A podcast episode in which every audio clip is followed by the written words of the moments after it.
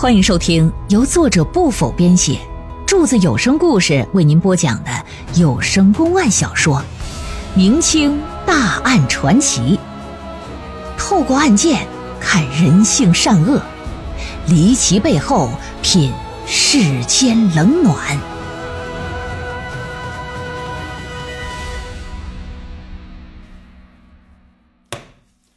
这案子呀，由于人家有身份、有地位、有经济实力，又买通了县太爷，所以说判罚挺简单啊。老爷这边认为呀，哎呀，只要把那庚帖一退还，哎，这门亲事啊，也就算是这么了了。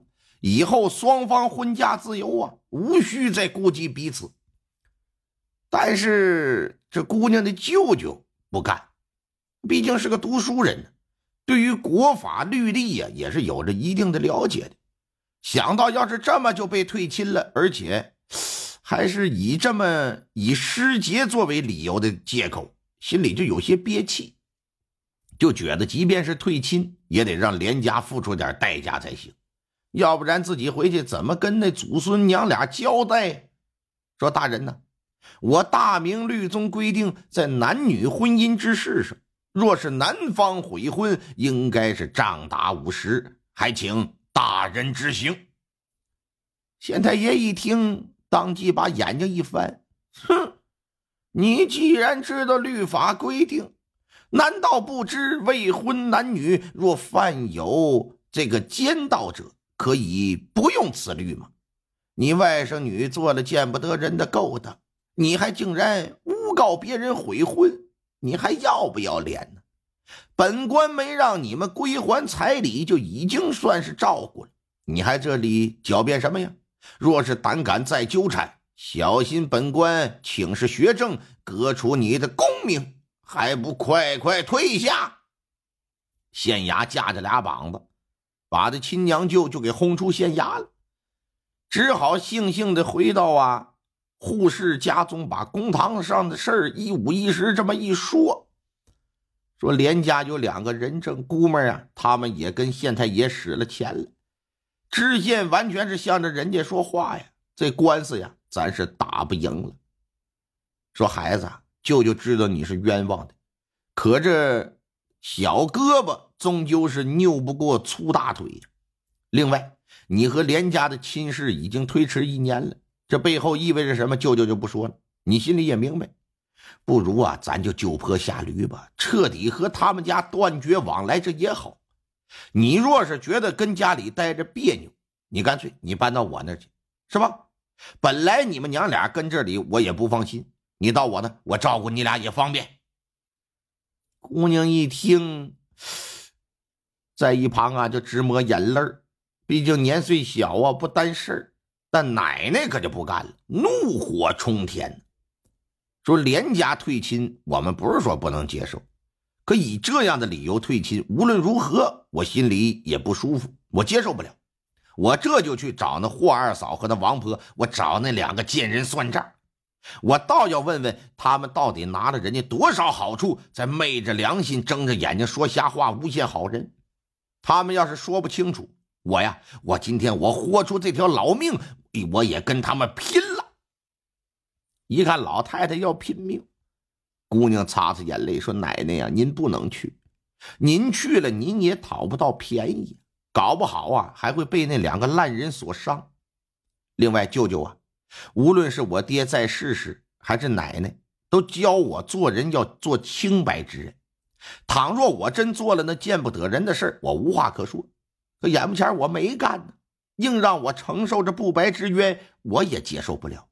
舅舅，劳烦您呢，再跑趟县衙吧。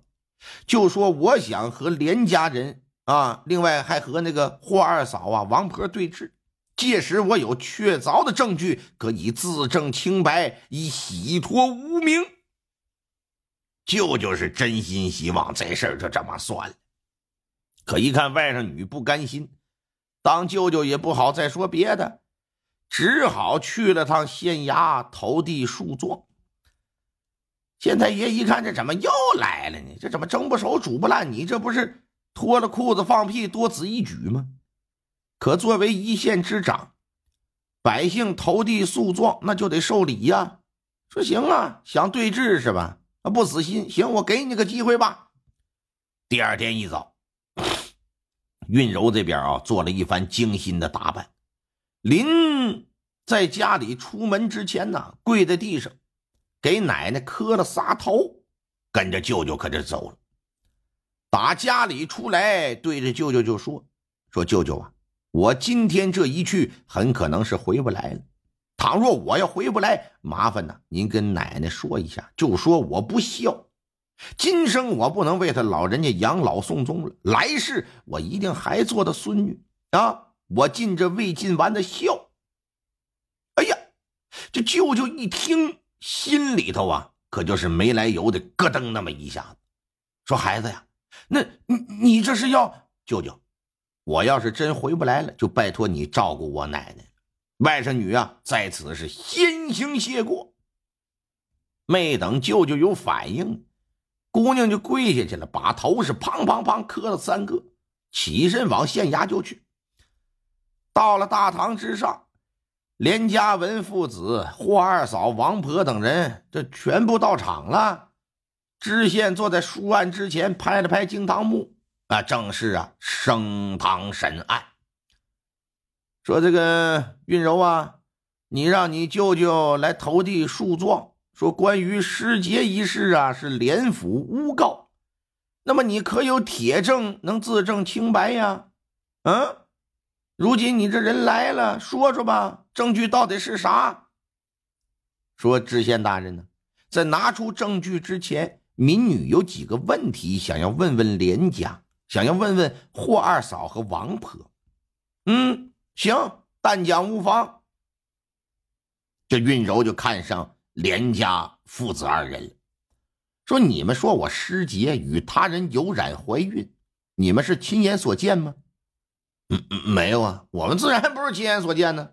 这霍二嫂和王婆跟我们说的，特别是王婆，她还说是帮你来回送信的呢。你可以和她对峙吗？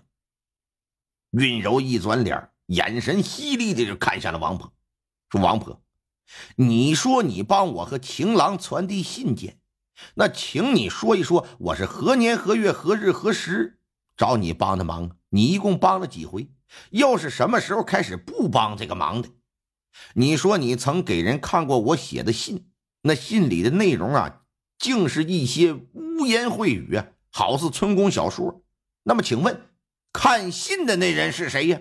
你把他找来大堂，我要和他当堂对质。